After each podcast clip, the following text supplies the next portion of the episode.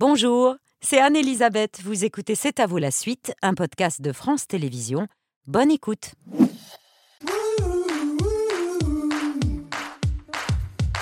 C'est à vous, en direct jusqu'à 21h avec Émilie, Mohamed et Patrick.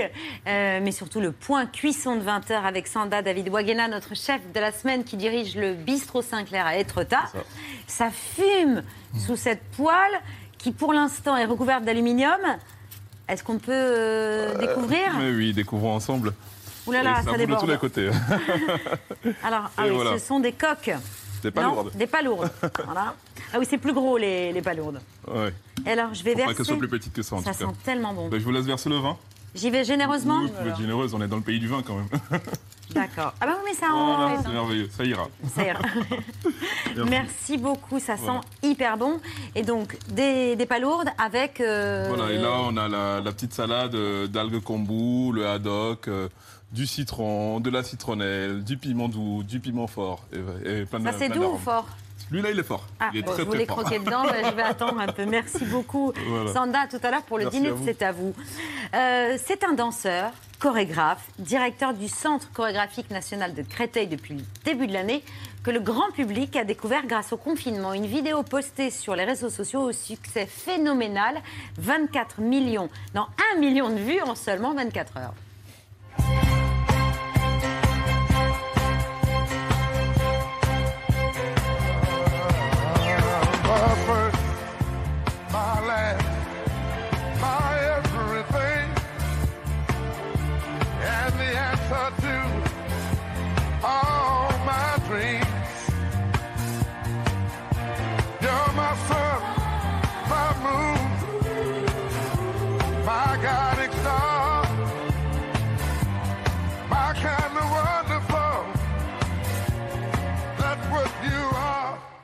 Salut Mehdi Kerkouche. Bienvenue à C'est à vous. On est ravis à quelques heures euh, de vous recevoir à quelques heures du marathon de danse que vous proposez à Chaillot à l'occasion des Journées européennes du patrimoine. Un mot d'abord sur cette vidéo, euh, vue au total plus de 4 millions de fois, qui en dit long sur le fait qu'être enfermé et confiné, euh, le- rien que le fait de voir des gens bouger et être libres de leurs mouvements, ça faisait du bien. Mais c'était exactement votre état d'esprit. Vous étiez comme un lion en cage, quoi. Absolument. Ben, si on se remet dans le contexte, malheureusement, c'est que euh, là, on est peut-être à une semaine de confinement. Personne ne sait ce qui va se passer. Et les artistes n'ont pas de télétravail possible. Donc moi, j'ai réuni mes danseurs en disant, bon, les gars, on y va, on va bouger, on va faire quelque chose. Et effectivement, ça a été si bien reçu euh, grâce à cet élan d'énergie qui a fait plaisir aux gens à ce moment-là. Ouais. Un élan d'énergie, un élan de générosité, parce que ça a permis de récolter des fonds. Absolument. On a récolté 18 000 euros pour le personnel soignant grâce à ces vidéos euh, pendant le confinement. Ça vous a valu un appel de Brigitte Macron, qui vous a félicité, et ça vous a valu un deuxième appel, celui de la directrice de la danse de l'Opéra de Paris, à l'époque Aurélie Dupont, qui vous a invité à signer une chorégraphie pour les danseurs du ballet de l'Opéra de Paris, et ça c'était un rêve de gosse. Bah, ça n'a pas de sens quand on est chorégraphe. Euh, bonjour, je suis la directrice du ballet de l'Opéra de Paris. Ça vous dit de, euh, de faire un ballet? J'ai pas réfléchi, j'ai dit oui. Et après, j'ai fait oh merde.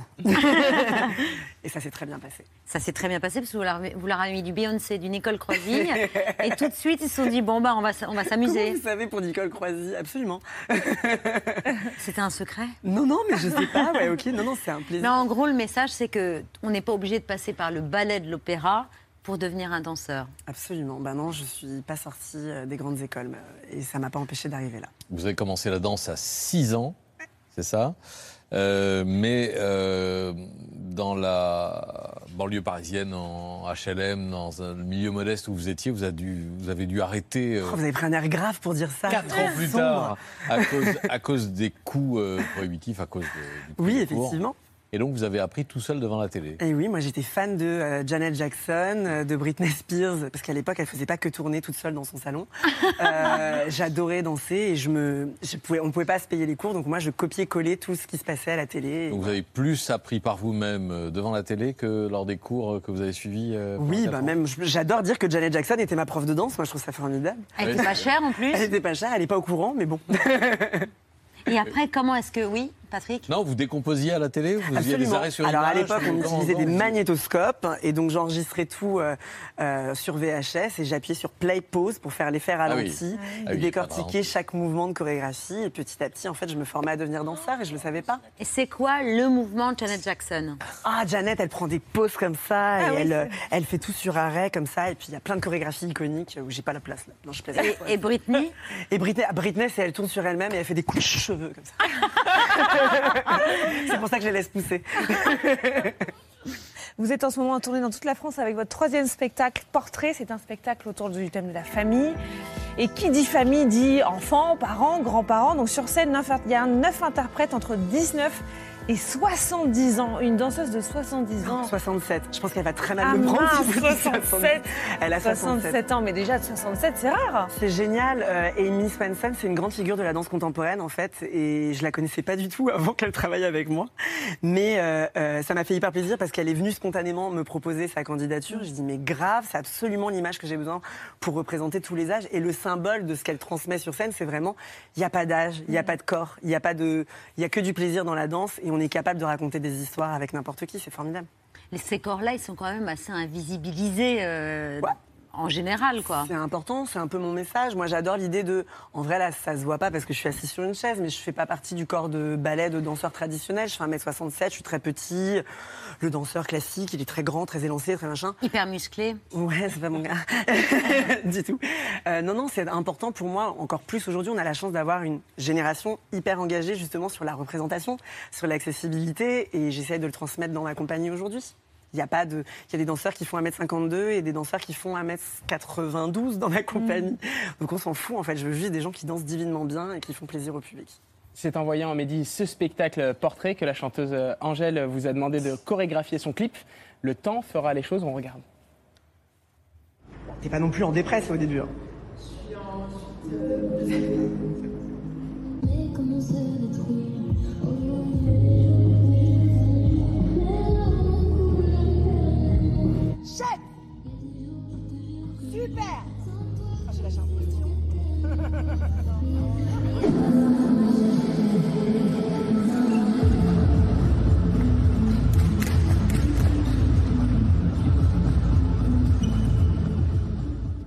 Il y a eu deux clips Amour and Danger au- aussi. C'est un rêve de gosse, on imagine, de créer des chorégraphies pour des artistes euh, de cette envergure. Et aussi un autre rêve de gosse pour vous, les chorégraphies des Victoires de la musique. Les Césars 2022, c'est vous aussi. Ça fait quand même beaucoup de spectacles pour un seul homme.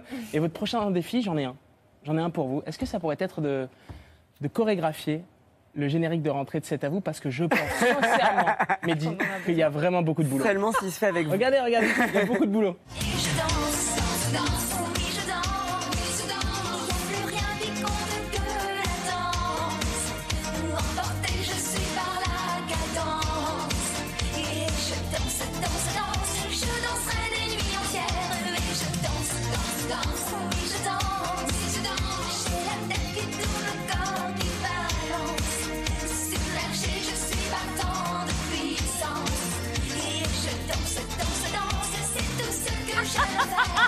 On, on vous La rassure, le lampadaire va bien. Le lampadaire va bien, Mehdi. Mais Ok. j'adore, Danse avec un lampadaire. j'adore une de vos phrases. Je trouve qu'elle colle parfaitement à cette vidéo. Vous avez dit un jour tous les pas sont permis et les gestes maladroits sont les plus beaux. Après avoir vu ça, est-ce qu'elle vient toujours cette phrase Merci d'avoir illustré mon propos. Non, mais c'est vrai. Non, non, complètement. Je pense que euh, moi, j'adore en soirée regarder les gens danser, mais les non-danseurs. C'est-à-dire qu'on va dans un, dans, dans un club ou n'importe quel, fin bar ou autre, quand les gens boivent un verre et qu'ils sont enfin détendus et qu'ils arrêtent de se juger eux-mêmes, tu vois le vrai toi, en fait. Et les gens bougent et tu fais « Oh là là, il est tellement habité, possédé, c'est génial ». Et c'est pas forcément des grands danseurs techniques, mais c'est formidable, C'est d'ailleurs ce que ça. vous enseignez, le lâcher-prise. Et c'est ce que vous allez enseigner à Chaillot à partir de samedi matin jusqu'à dimanche soir. Vous allez faire danser tous ceux qui veulent sans aucune interruption. Il y aura des cours de flamenco, des battles de danse, all style, euh, de roller party, des ateliers de danse. On peut venir en passionné, en curieux, en goguette, euh, tout est permis. Absolument. Là, l'idée, c'est que euh, bah, Chaillot m'a offert cette opportunité d'ouvrir cette saison en réfléchissant au festival de mes rêves. Et j'ai dit, bah, écoutez, si vous me donnez une carte blanche, je m'amuse. Et on va pas fermer le palais du samedi matin au dimanche soir. On va faire la fête du matin samedi matin au dimanche soir, toute la nuit incluse. C'est la première fois que le palais est ouvert à tous les publics, nuit incluse. Donc, euh, et, moi, ce qui m'amuse, c'est que, c'est que, ouais, il y a des choses qui sont très pointues. Il y a des grands chorégraphes contemporains qui seront avec nous. Il y a des grands danseurs étoiles du ballet de l'Opéra de Paris qui vont rencontrer des artistes qui n'ont rien à voir. Il y a des, drag queens, des artistes de cabaret. Ça va être formidable. Ça va être une vraie fête de la danse. On danse chez vous. C'est le titre euh, de, ce, de cet événement dans le cadre des Journées européennes du patrimoine du 16 au 17 septembre. Et Portrait s'est entendu dans toute la France, dont le, du 4 au 5 novembre à la Scala à Paris. Du 4 octobre au 5 novembre. Qu'est-ce que j'ai dit Du Du- 4 au 5 novembre. Ah oui, non. Bon, c'est cool. Il faut pas le rater, quoi. Oui, du 4 octobre au 5 novembre à la Scala de Paris. Merci, Merci beaucoup, beaucoup. euh, cher Merci Mehdi. à vous. Direction tout de suite maintenant un petit village d'irréductibles gaulois. Nous sommes en 1959 après Jésus-Christ. Toute la France est occupée, occupée par des a priori défavorables contre la presse des jeunes et contre la bande dessinée en général. Et un jour, un, druide, une sorte de druide, vient nous apporter une potion magique qui est l'idée de faire un nouveau journal de jeunes qui va s'appeler Pilote. Pour le remplir, il faut créer de nouveaux personnages, typiquement français, et c'est comme ça que naît Astérix.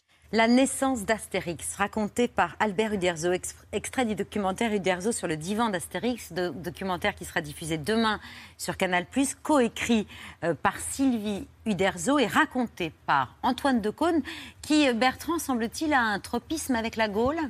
Je c'est pas à moi de le dire, mais je pense qu'il va nous le confirmer, Antoine, entre Astérix et la Gaule d'Antoine. Il y, a il y a quand même un petit sujet avec Ça la commence Gaule. très bien cette soirée. ça commence très très bien. On va parler de la Gaule, oui. On Oui, va on va parler, parler de on va la parler Gaule. d'Uderzo et on va parler avec Sylvie Uderzo. Eh bien voilà, Mais oui, de la Gaule. Sylvie Uderzo, Antoine Decaune sont ce soir nos invités.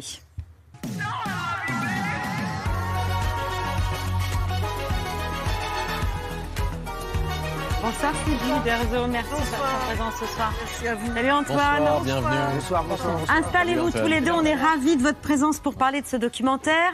Euh, c'est la première production euh, depuis la disparition de votre père en mars 2020 et c'est un hommage évident, Sylvie Uderzo. Oui, euh, oui, ça paraît évident, mais ça ne l'était pas à cette époque parce que papa est parti au tout début du Covid. Et c'est vrai qu'on avait reçu euh, beaucoup de courriers de lecteurs qui nous disaient Vous n'avez pas le droit de laisser partir aussi discrètement. Donc, euh, on a fait ce qu'on a pu et euh, aujourd'hui, on est là et, je vous en remercie parce qu'on est très, très fiers de ce documentaire. qui raconte le long chemin parcouru depuis la publication de la première planche des aventures d'Astérix dans le premier numéro pilote, c'était le 29 octobre 1959, jusqu'au dernier film réalisé par Guillaume Canet en 2022. Euh, il y a eu 37 albums entre-temps, deux albums illustrés, des ouvrages hors collection, des éditions de luxe, des produits dérivés qui ne se comptent plus, une trentaine de jeux vidéo, des films d'animation et 11 films, 11 longs métrages au total. Et tout a commencé par une histoire de pastis et de cigarettes.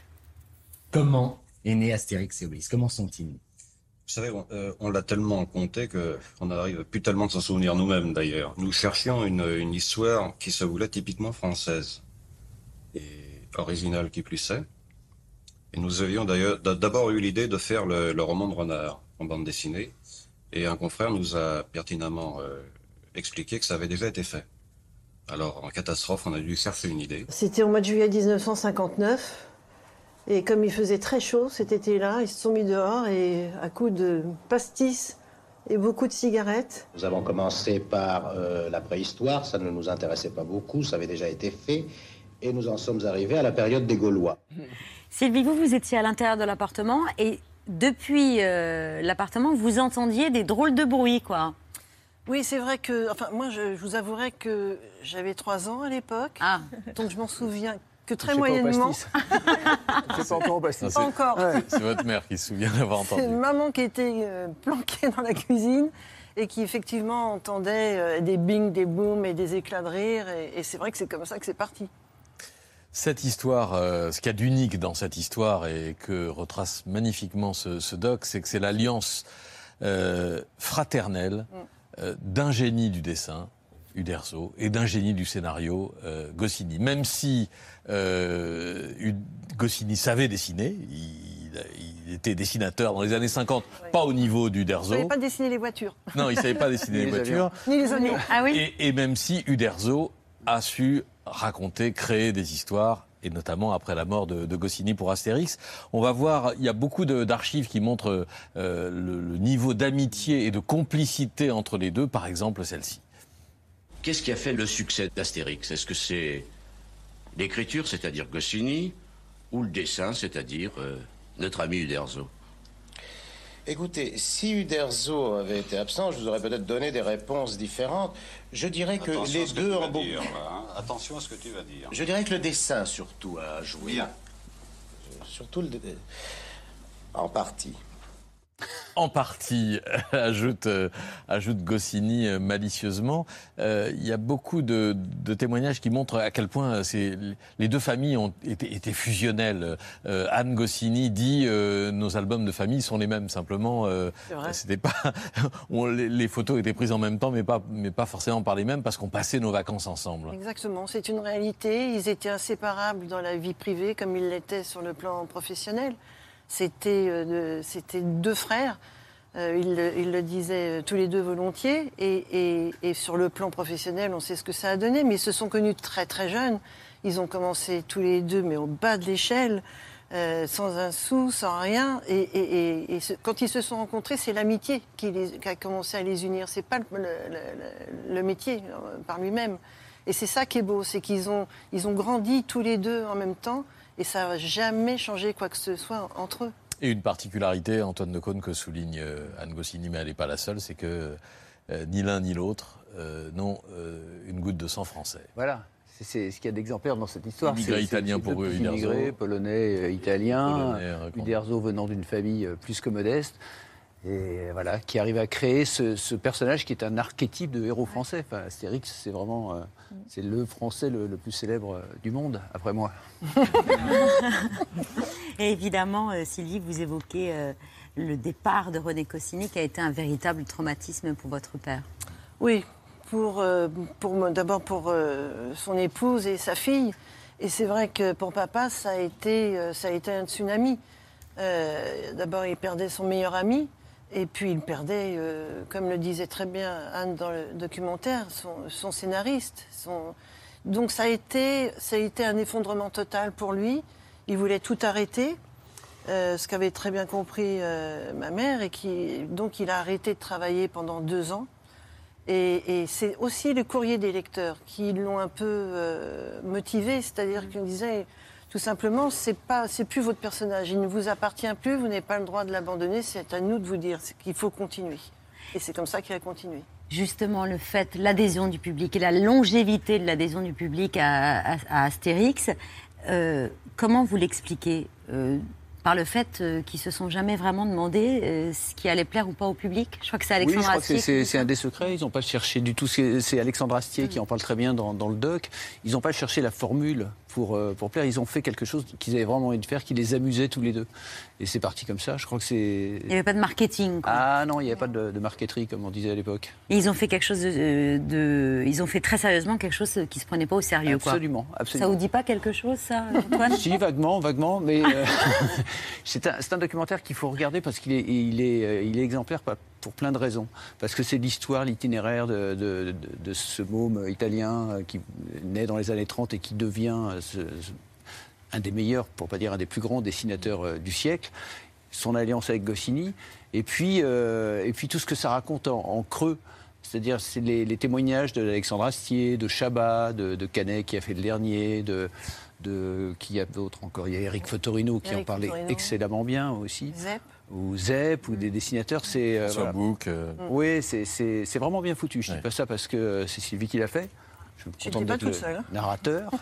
Euh, mais vraiment, c'est, un- c'est un- du beau travail. Et il n'y a pas qu'Astérix. On voit toute l'étendue du talent d'Uderzo, qui a ce talent rare, je crois que c'est Bouc euh, ou c'est un autre euh, dessinateur qui dit ça, de savoir aussi bien manier le dessin humoristique que le dessin réaliste. Et ce qu'a fait euh, Uderzo euh, euh, dans les années 50 avec euh, Les Chevaliers du Ciel, Tanguy et la Verdure, euh, ses dessins euh, d'actualité aussi pour euh, France Dimanche euh, et, et d'autres choses, c'est, c'est avec dans des styles assez extraordinaires. Et même, il y a cette remarque que j'aime beaucoup aussi qui montre que dans Astérix cohabite à la fois le dessin réaliste, c'est la figure de Jules César, et le dessin humoristique, c'est les gros nez de Astérix et C'est, Obélix. c'est Chabat qui dit ça. C'est Chabat, Il a, il Il a a tout raison. à fait raison.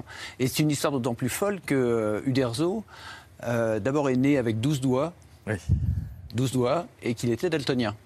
Ben, on y On ne venait. se moque pas des daltoniens. On ne se moque pas, elle est daltonienne aussi. C'est ce qu'on apprend à un moment dans le, dans le documentaire. Bah oui. Votre père était daltonien et c'est ce qu'il révèle, c'est qu'il est obligé de, ré- de révéler euh, lors d'une interview. Ah, je vois que vous connaissez une de mes tares. Une de mes tares favorites, c'est que je suis daltonien. C'est-à-dire qu'il m'est arrivé dans ma, dans ma petite carrière de faire des chevaux verts, par exemple. Et ce qui était extraordinaire, c'est que j'ai une fille et je lui demandais toujours euh, ses conseils, justement, parce que je, bon, j'avais besoin qu'on me dise cette couleur est marron ou verte, justement, dans le cas de, de- de peindre des chevaux. Et je me suis rendu compte, bien longtemps après, qu'elle était elle-même daltonienne. Ce qui fait que j'ai des craintes maintenant sur ce que j'ai pu faire dans ma production là, pendant un certain temps. Donc on apprend qu'il est daltonien et on apprend aussi, Sylvie, vous avez dû laisser euh, passer des chevaux verts. Je ne suis pas convaincue, mais s'il le dit, je le crois. En fait, je, je me suis rendu compte très tardivement que, bon, je, je c'est pas le rouge et le vert, mais bon, voilà. Euh, je, je sais pas. En fait, je sais pas. Mais c'est vrai que pour papa, c'était c'était réel. Et, et d'ailleurs, il avait dessiné euh, très très jeune, tout petit, euh, Blanche-Neige et les dessins euh, et les sept nains sur, euh, sur une pelouse. Et c'est ma grand-mère qui a dit c'est c'est fait exprès, la pelouse rouge Euh, Donc là, c'est là où c'est elle qui me l'a raconté, c'est là où elle s'est rendue Une époque, on prenait des substances. Il n'y avait pas que du pastis, euh, finalement. Vous l'avez dit, pour raconter euh, cette histoire, un casting 5 étoiles, euh, Zep, euh, François Bouc, le pilote euh, Jean Todt, Alain Chabat et Guillaume Canet. Le pilote Jean Todt. C'est euh, Jean Todt Oh, c'était le- Il fut pilote au Ferrari. début. Il a été pilote au tout début. Ah bon C'était pas le patron d'écurie. Le Oui, pas- patron d'écurie, mais C'est enfin... Ferrari quand même. Ouais, fait peur. Je me suis dit, en fait, il était chanteur. Il chantait aussi. Il Il, a- chantait aussi. Il chantait. Il a son permis de conduire. Il avait son permis de Le conduire. conducteur Jean Todt euh, oula, j'en suis où Alain en Chabat sommes-nous? Où en sommes-nous? Et Guillaume Canet, Oui. euh, qui a lu son scénario à votre père et qui en menait pas large, il le raconte. Je commence à lui lire une ou deux scènes du, du scénario. Et lui, je le vois, il est comme ça, et il a un sourire. Et je suis à la fois euh, hyper heureux et à la fois mort de trouille. Quand même, sanglier le matin, midi et soir, quand c'est pas la nuit, je suis pas sûr que ça soit bon pour nous. Bah, qu'est-ce que tu veux manger d'autre? Je sais pas, on pourrait au moins équilibrer nos menus avec un peu de légumes de temps en temps. Des légumes Oui, se marre. J'essaye de jouer en même temps un peu le personnage, de jouer un peu les, les- les- trucs et tout. Je suis ridicule, tellement je suis en panique. Et quand je finis la séquence, j'ai mon dos qui est en nage. Je me suis tapé une suée, mais de fou. Il était impressionné, Guillaume Canet, mais vous vous souvenez de votre père, comme ce qu'il avait pensé de ce moment-là? Oui, oui, je me souviens très bien. J'étais présente euh, à ce moment-là. Et c'est vrai que mon père avait une banane jusque-là, il le regardait faire, il souriait vraiment. Et, mais on ne se rendait pas compte du tout que pour nous, Guillaume Canet, quand même, euh, acteur, renommé, etc., on n'imaginait pas une seconde qu'il puisse euh, se payer une suée pareille devant papa. Quoi. Vous ne réalisiez pas à quel point c'était impressionnant. Non, non. C'était le parrain. C'est Astier qui dit ça. Ouais. C'est le parrain. Ouais. On Il enlève même- ses pompes quand on rentre dans la pièce. quoi. On essuie ses pompes avant Ouais. de rentrer. J'adore cette expression d'Alexandre Astier. Alain Chabat lui dit faut jamais chercher à être plus malin qu'Uderso et Goscinny. Comme ça, c'est réglé, quoi. Ah oui, parce qu'il adapte euh, Mission et Cléopâtre, qui est une réussite euh, phénoménale, mais parce que euh, Chabat est pour moi la- la- exactement la continuité du Derzo. Dans l'esprit, dans la, dans, dans la culture, dans l'humour. euh, c'est, je pense que Goscinny aurait adoubé euh, mille fois euh, Chabat. Et Uderzo euh, et, et votre père avait adoré aussi cette. Bien sûr, bien sûr. Mais pour lui, c'était quand même assez impressionnant. Il le dit un peu aussi dans le, Dans le documentaire. dans le documentaire. C'est que ces personnages lui échappent un peu à ce moment-là. C'est qu'on passe du 2D euh, à la réalité. C'est même plus du 3D, c'est de la réalité pure et dure. Donc, euh, trouver des personnages qui soient au- aussi laids que ces personnages, déjà pour lui, c'était un souci. On ne peut pas enlaidir à ce point euh, des acteurs. Donc, pour lui, c'était un souci. Puis après, il a eu, il a, il a eu confiance. Antoine, vous n'êtes pas qu'un simple narrateur de ce fabuleux documentaire. Vous avez un vrai lien avec la bande dessinée, Mhm. une vraie histoire d'amour avec euh, Astérix et Obélix. Vous les avez sur votre bureau, en figurine, car vous avez une passion. Pardon. Oh, il y en a Il faut nous expliquer ce que vous nous avez Voilà. apporté là. Une douce addiction pour les pixies. Les ces pixies. figurines de plomb. Ben voilà, voilà, voilà quelques, quelques pixies. Alors les pixies, il s'agit de figurines euh, de plomb, vous voyez, d'une taille, euh, ça fait Petit en- format. Ouais, petit format.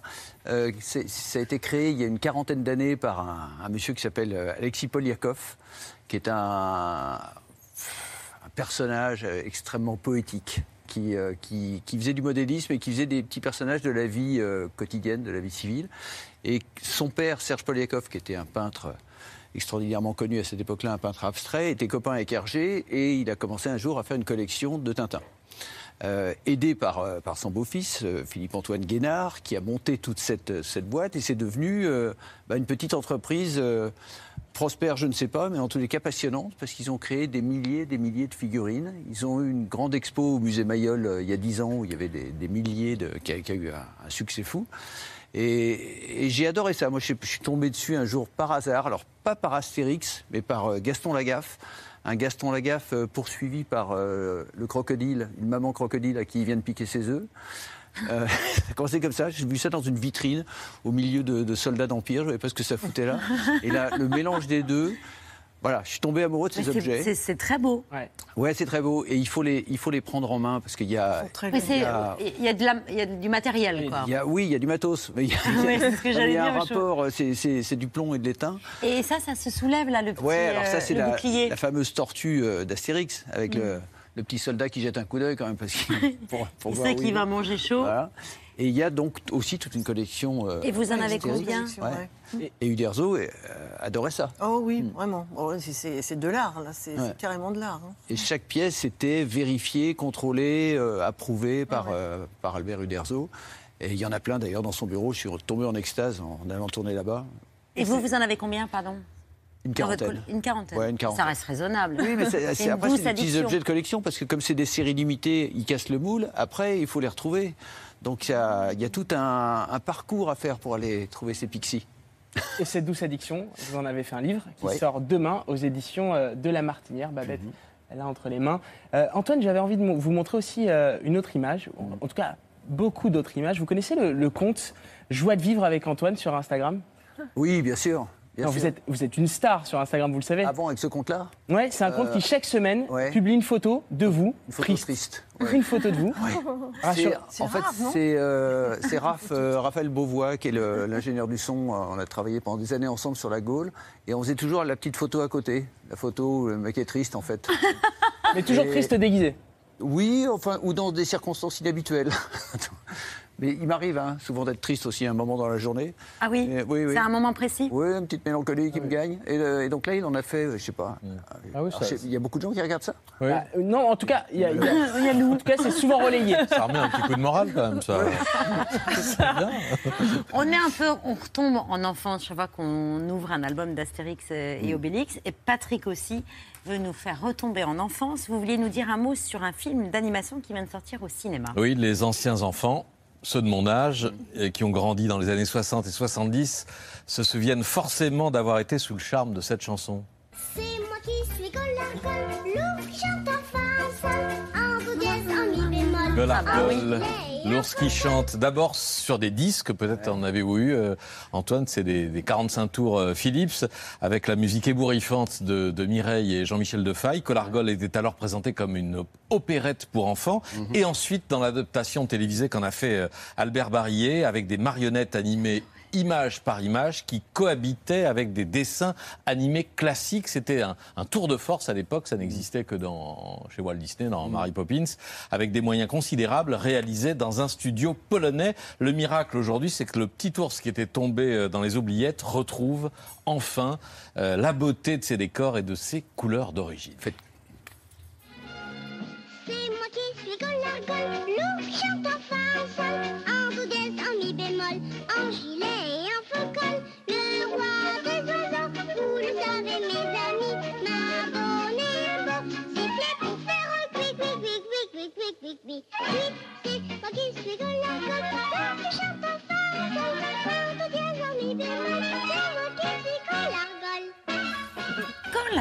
Magnifique restauration, c'est Hélène Barillet, la fille du créateur de la série, qui vient de lui redonner vie avec trois histoires, trois courts-métrages visibles au cinéma dans 80 salles en France depuis euh, hier. Pour les anciens qui verseront euh, une larme en retrouvant l'une des plus belles séries de, de leur enfance et pour les gamins d'aujourd'hui à partir de 3 ans qui découvriront une poésie intemporelle. donc vous faites secrètement collection de collargol.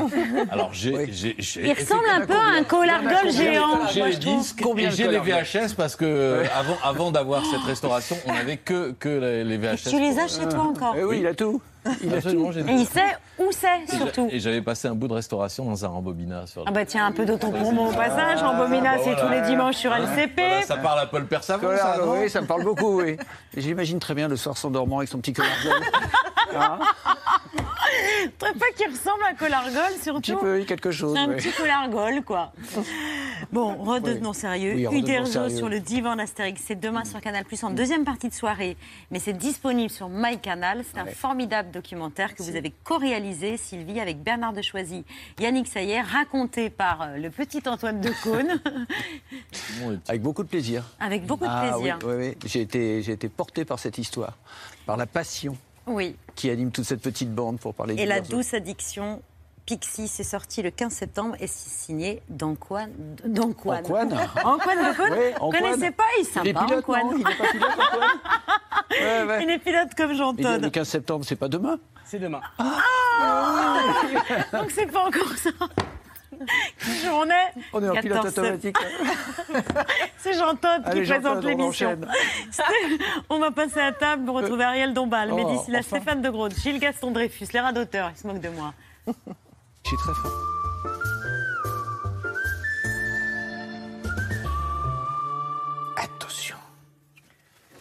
Vous êtes fou, quoi. Vous faites, vous faites une entrée comme si vous étiez euh, Napoléon. Ça fait longtemps que vous attendiez? Ben, Un certain temps, oui. Nous sommes le 27 juin. Mais vous me dites ça comme si je me réveillais d'un monde parallèle. Bah, bah, c'est pas tout à fait faux. Hein. Donc le 27 juin, bien Ouais. sûr. Vous dites juin ou juin, vous? Euh, vous, moi? Mais c'est à vous que je parle. hein. On dit pas juin, on dit pas, on dit pas. euh, Vous avez pris un truc, non? Je suis fatigué, j'ai- Vous êtes toujours fatigué. Vous avez fait quoi, genre Le premier truc que vous avez fait ce matin?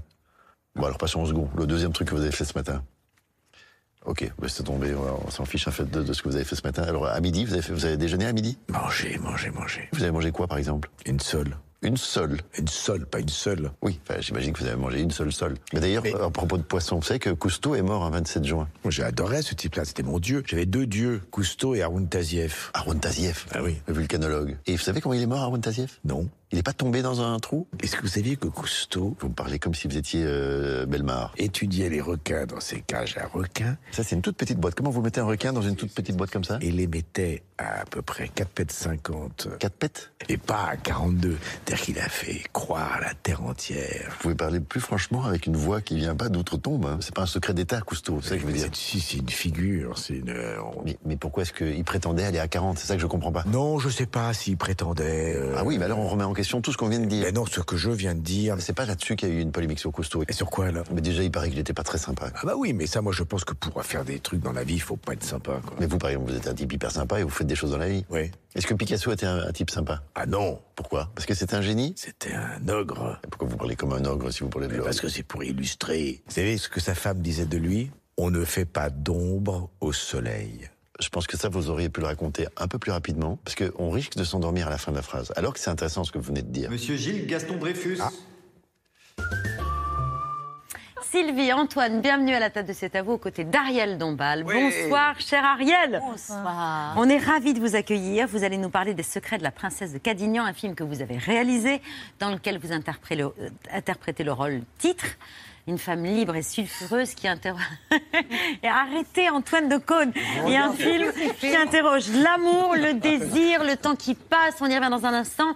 Le temps de vous présenter Sanda David Wagena, c'est notre chef de la semaine.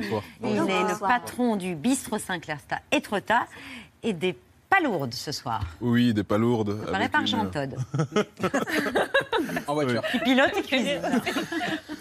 Avec une, une petite. euh, en fait, c'est une soupe froide avec des palourdes, une petite salade de- d'algues, kombu, du haddock et euh, beaucoup d'amour et plein d'aromates et des piments de des types différents. Alors c'est légèrement épicé, mais sans pas être trop agressif, quoi. Elle n'était pas dans un bocal en verre. Absolument. Ah là, on fait attention, pas de mots tout Ni dans une euh, conserve, oui.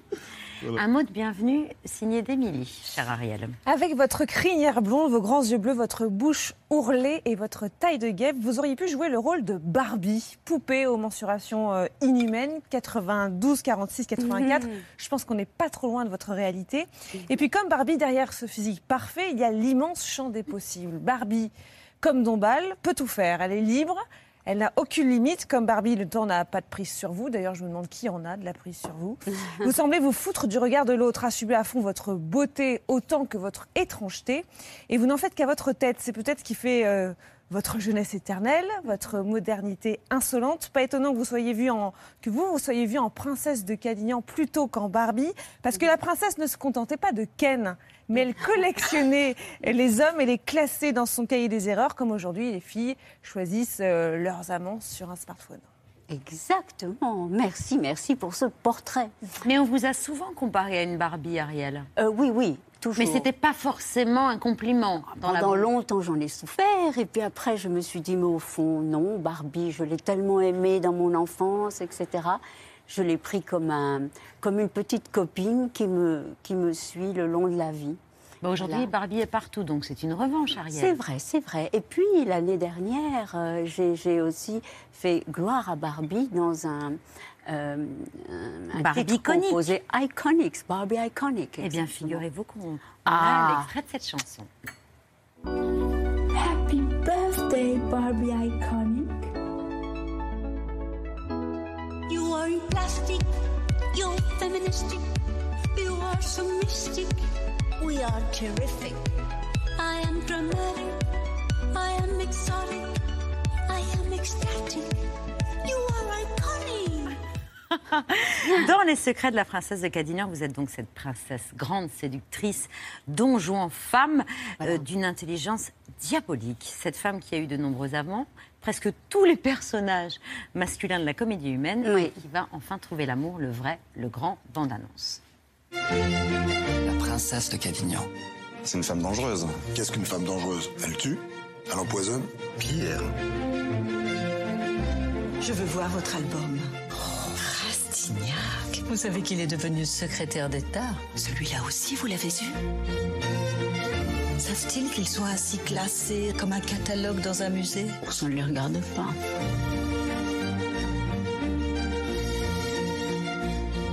Je fais des folies, j'ai été aimée, adorée même, mais je n'ai pas aimé. J'ai ce qu'il vous faut. Vous n'avez jamais eu un homme de génie. Il manque à votre collection, je vous le sers sur un plateau.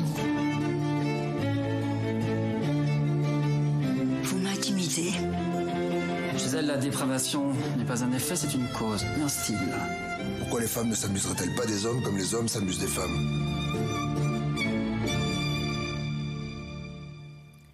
Elle avait un prénom qui la prédestinait euh, à chasser les hommes. Absolument, c'est Diane de Maufrigneuse, princesse de Cadignan. Et alors, ce que c'est, c'est étrangement Éric Romer qui m'en avait parlé il y a très longtemps, quand il avait euh, enfin, fait le film La collectionneuse. Il m'avait dit il faut lire Balzac. Dans Balzac, il y a tout. Il y a ce personnage euh, étonnant que l'on trouve de roman en roman dans la comédie humaine. Il y a ce spectre incroyable d'individus qui passent d'un roman à l'autre. Et euh, Les secrets de la princesse euh, de Cadignan, c'est une petite nouvelle, c'est un peu le chef-d'œuvre inconnu dans la comédie euh, Humaine. Et, euh, Balzac disait c'est le joyau de la couronne. Et c'est ce portrait de femme sur lequel euh, Balzac s'attendrit. Alors qu'en effet, euh, c'est une diablesse, c'est quelqu'un qui, n'a- qui a décidé de ne pas être une victime.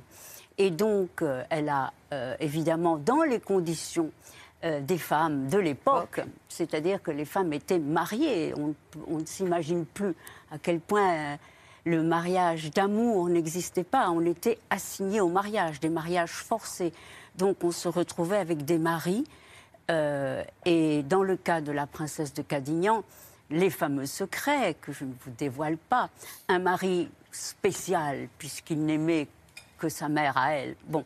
Et donc, elle décide de ne pas être une victime et de se venger. C'est une femme vengeresse hein, et très féministe. C'est-à-dire qu'elle va euh, faire ce que les hommes ont toujours fait, c'est-à-dire instrumentaliser les femmes, en faire des objets, les croquer, les, en rire.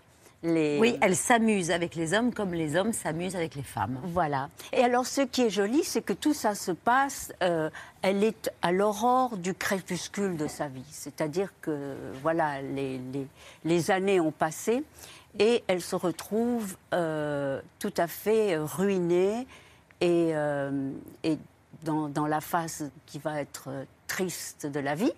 Et euh, à travers les confidences qu'elle fait à une amie, la marquise Despart, qui est restée de sa seule amie, eh bien, euh, elle va dire, au fond, j'ai été une femme tellement forte, je me suis tellement amusée des hommes, et je n'ai pas rencontré, voilà, j'ai été adorée peut-être, mais je n'ai pas, rencontré, voilà, le grand amour. Et ce qui est beau, c'est que Balzac nous dit qu'il n'y a pas d'âge pour aimer et que, le grand amour peut arriver très tardivement dans la vie. Ce qui est euh, merveilleux euh, pour nous les femmes, parce qu'il y a tellement de, euh, préjugés là-dessus, sur l'âge des femmes en général et sur le fait que la vie s'arrête. Euh, à un moment donné, évidemment, à l'époque de Balzac, une femme après 35 ans était non existante. C'était euh, Oui, euh, ça- oui, ça y s'est a- un peu repoussé a- quand même. Il y a Michel Faux dans le film? Alors Michel Faux. euh, Grand est- allumé. Ah bah- grand, grand allumé, Michel Faux. c'est- une merveille. Je Ah bah pense- oui, oui. Je pense que c'est, enfin pour Les deux ensemble le, le plus- Ah, j'y- J'y cours. c'est un, un- un tellement grand acteur et un metteur en scène tellement Mais oui, étonnant. formidable. Et alors lui, il est Balzac, il est le narrateur dans le film, un peu comme l'homme invisible dans Wells, c'est-à-dire qu'il est là et il observe, il écrit et en même temps il, il- il crée ses personnages face à lui et avec, euh, avec une- un humour, une lucidité, mais une tendresse. Et les personnages lui échappent. Voilà, ils vivent leur vie. Patrick. Il y a un autre acteur metteur en scène dans le film, c'est Cédric Kahn aussi, qui est un grand réalisateur et, et qui fait l'acteur dans votre film. C'est drôle parce que ces deux fonctions ont souvent été euh, euh, cumulées ou euh, alternativement euh, chez vous. Votre premier film, celui que vous avez réalisé, euh, Chassé-Croisé, Oui, oui. à à peine plus de, euh, de 20 ans, vous faites jouer deux cinéastes qui vous avez dirigés, Oui. euh, c'est-à-dire Eric Romer que vous citiez tout à l'heure Voilà. et Roman Polanski. Oui. Ce qui ne manque pas d'étonner le, le journaliste qui vous interviewe dans cette archive lors de la sortie du film. Ah. Vous êtes passé de l'autre côté de la caméra, vous avez voulu faire un film et c'est chassé-croisé. Un film en noir et blanc, pourquoi?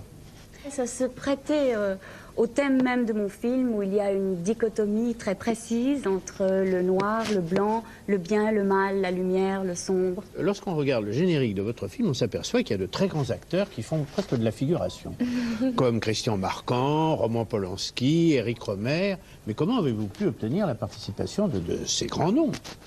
Eh bien, euh, ces grands noms aiment le cinéma et sont tout prêts à aider des, euh, des germinations nouvelles dans le cinéma. Des germinations nouvelles.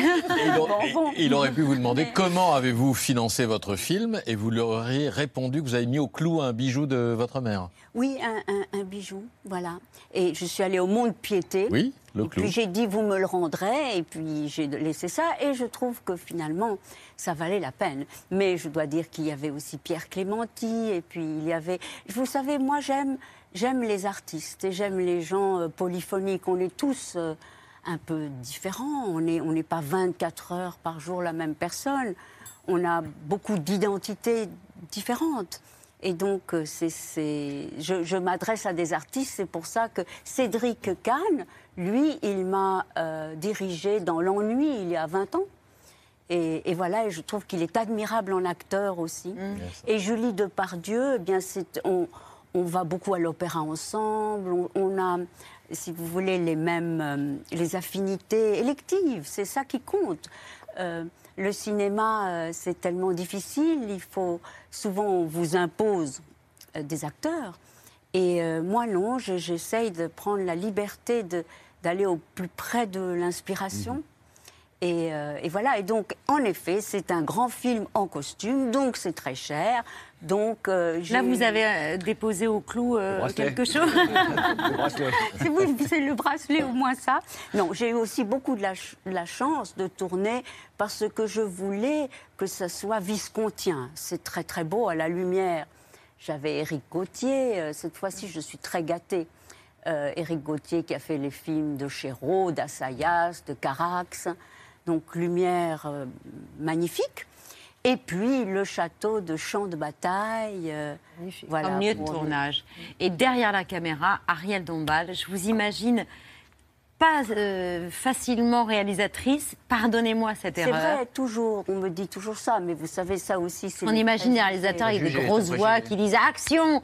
Mais je voilà. Ben écoutez, je, tout à coup, j'ai l'air d'un, j'ai l'air d'un petit garçon. Je mets ma casquette, j'enlève le chapeau, le, hein, et je suis quelqu'un d'autre. Je, je fais, je combine la géométrie de mon espace, et puis je suis très proche des acteurs. J'ai fait tellement de films que que je, je, je sais diriger des acteurs. Je sais, je les aime. J'essaye de de- de- d'obtenir de l'excellence, mais je ne suis pas quelqu'un de qui humilie ou qui. Je, n'aime pas les rapports de force. J'aime l'orchestration harmonique. Et ça donne les secrets de la princesse de Cadignan en salle le 13 septembre avec Michel Faux, Julie Depardieu, Cédric Kahn. Hier. Stanislas Mérard, qui est tellement. Stanislas Mérard aussi. On l'a pas Et vu depuis longtemps, Mérard. Oui, Ah oui, oui. oui. Et tout ça a été écrit par Jacques Fieschi, qui est un grand scénariste, qui a écrit Les Illusions perdues. Et pendant qu'il écrivait Les Illusions perdues, il m'a dit Dis donc, il y a cette nouvelle qui serait vraiment bien pour toi. Décidément. Et oui. Donc les astres étaient alignés. J'espère.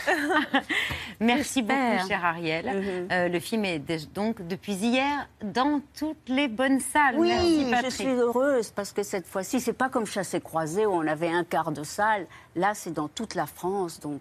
Voilà, il n'y a aucune The blessing. The blessing. Merci, chère Ariel. Oui, il Les, faut conclure. les- les- les palourdes, on les, on les Allez-y regarde maintenant. On, on- fonce. On peut Euh, Et on conclut cette émission avec les actualités de Bertrand.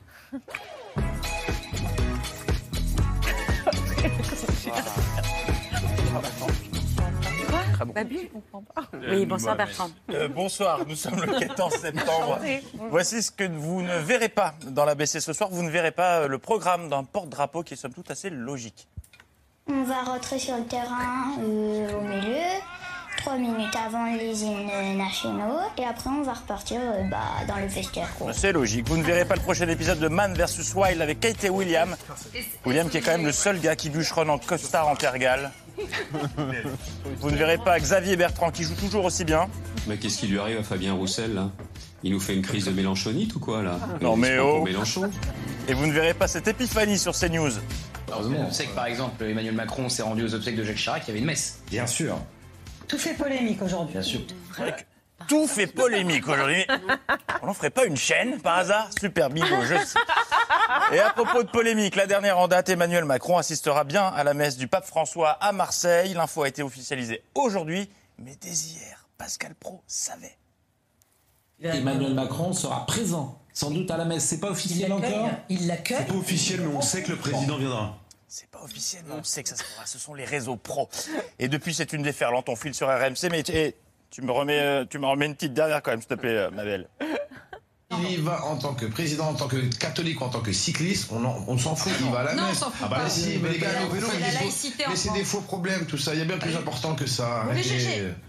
DSK est sorti Voilà, déjà, ça, c'est un, gros problème, ça. Voilà, DSK, ça, c'est un problème. Ça, Reste des cacahuètes ou pas Allez, on va sur DSK. Euh, sujet également évoqué par Christine Kelly, qui avait tellement hâte d'aborder le sujet qu'elle en a oublié de dire bonsoir. Qui n'a pas encore été à la messe de sa vie Autour de la table? Parce que ça m'intéresse. Pour la politesse, on repassera plus tard. Vous avez déjà mangé des hosties Patrick D'accord. Euh, non, mais je comprends que cette, euh, cette messe et la présence du président fassent autant parler parce qu'elle ne sera pas célébrée par n'importe qui. C'est une première dans l'histoire. un président qui ira vraisemblablement assister à la messe à Marseille célébrée par le pape François. Ah ouais, ça va être sympa cette messe. Messieurs, mes frères, euh, mesdames, mes sœurs, bonsoir. Au nom de Cyril Ferraud, de Laurent Romeshko et de Michel Drucker, Amen. En bref, ce matin, Sonia Mabrouk, rapport à François, euh, Sonia Mabrouk, euh, Romain Desarbes et Xavier Bertrand avaient beaucoup de choses à se raconter. Sonia Mabrouk, vous recevez ce matin Xavier Bertrand, le président du conseil régional des Hauts-de-France. Grande interview tous les jours, CNews et Europe 1. Grande interview et ça va envoyer du pâté, les gars.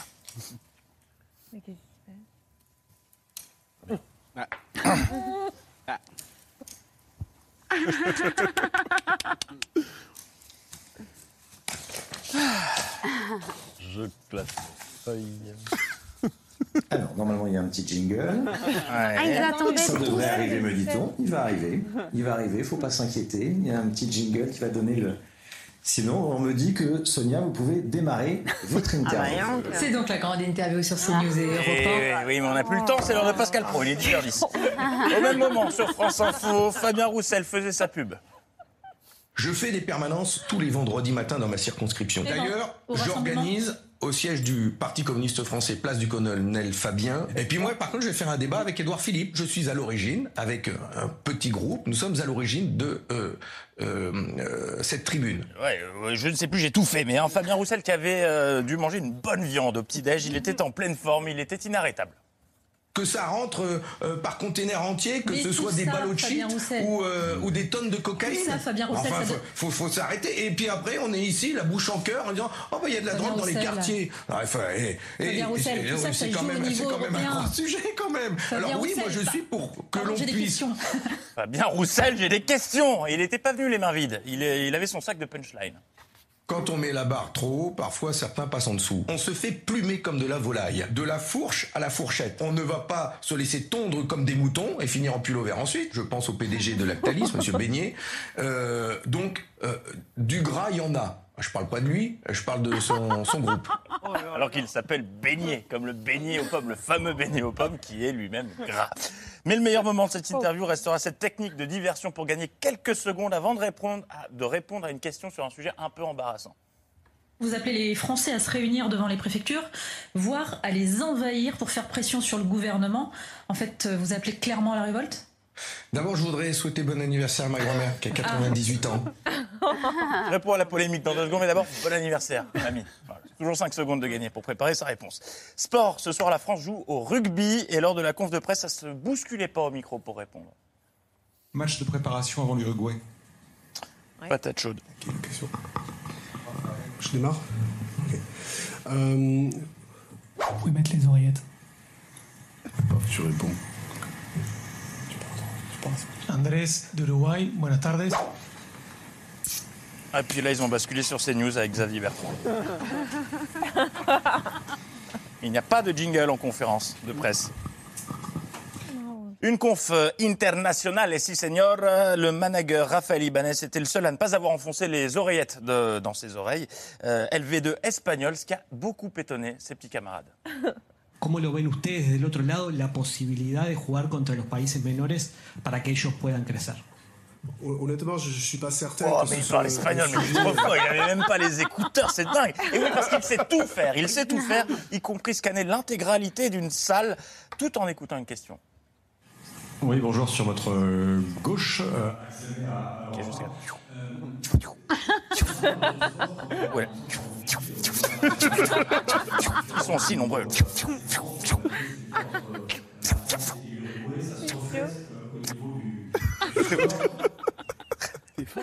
Oui, je suis très fort en beatbox. Merci de le reconnaître moi-même. Mais euh, tout le monde ne passe pas un aussi bon début de Coupe du Monde. Ah, quoi de mieux que balancer la chute avant la blague? Quelle est, quelle est la cause de la, bless- de la blessure de l'Écossais David Cherry? Réponse A, un violent plaquage. Réponse B, un accident de trottinette électrique. Réponse C, un choc violent avec la tête. Ou réponse D, un truc vraiment, mais vraiment très con. Réponse D. Je sais pas comment vous avez trouvé la bonne réponse, vous n'aviez plus de joker. C'était effectivement la réponse D, un truc vraiment, vraiment très con. Il s'est entraîné comme un fou, mais il est forfait pour le reste du mondial après être tombé dans ses escaliers. Mais ce n'est pas tout, c'était lors de son jour de repos. Et que David se rassure, il pourra suivre le mondial depuis son canapé avec GMF, Société Générale, Orange, le coq sportif et le nouveau sponsor. Retrouvez la Coupe du Monde de rugby de David Cherry avec les Montescaliers Stanna. L'info continue demain.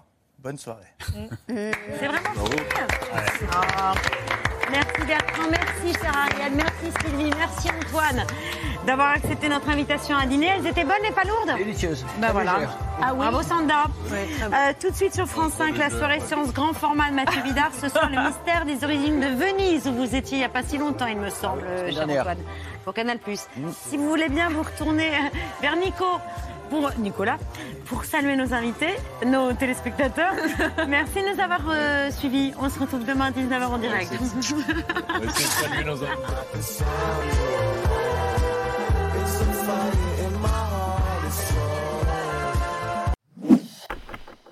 Merci d'avoir écouté ce podcast de France Télévisions. Pour ne rien rater de C'est à vous en audio, vous pouvez vous abonner à tous nos podcasts sur votre plateforme d'écoute favorite dans la rubrique C'est à vous et en vidéo, le replay bien sûr, c'est sur France.tv. À très vite.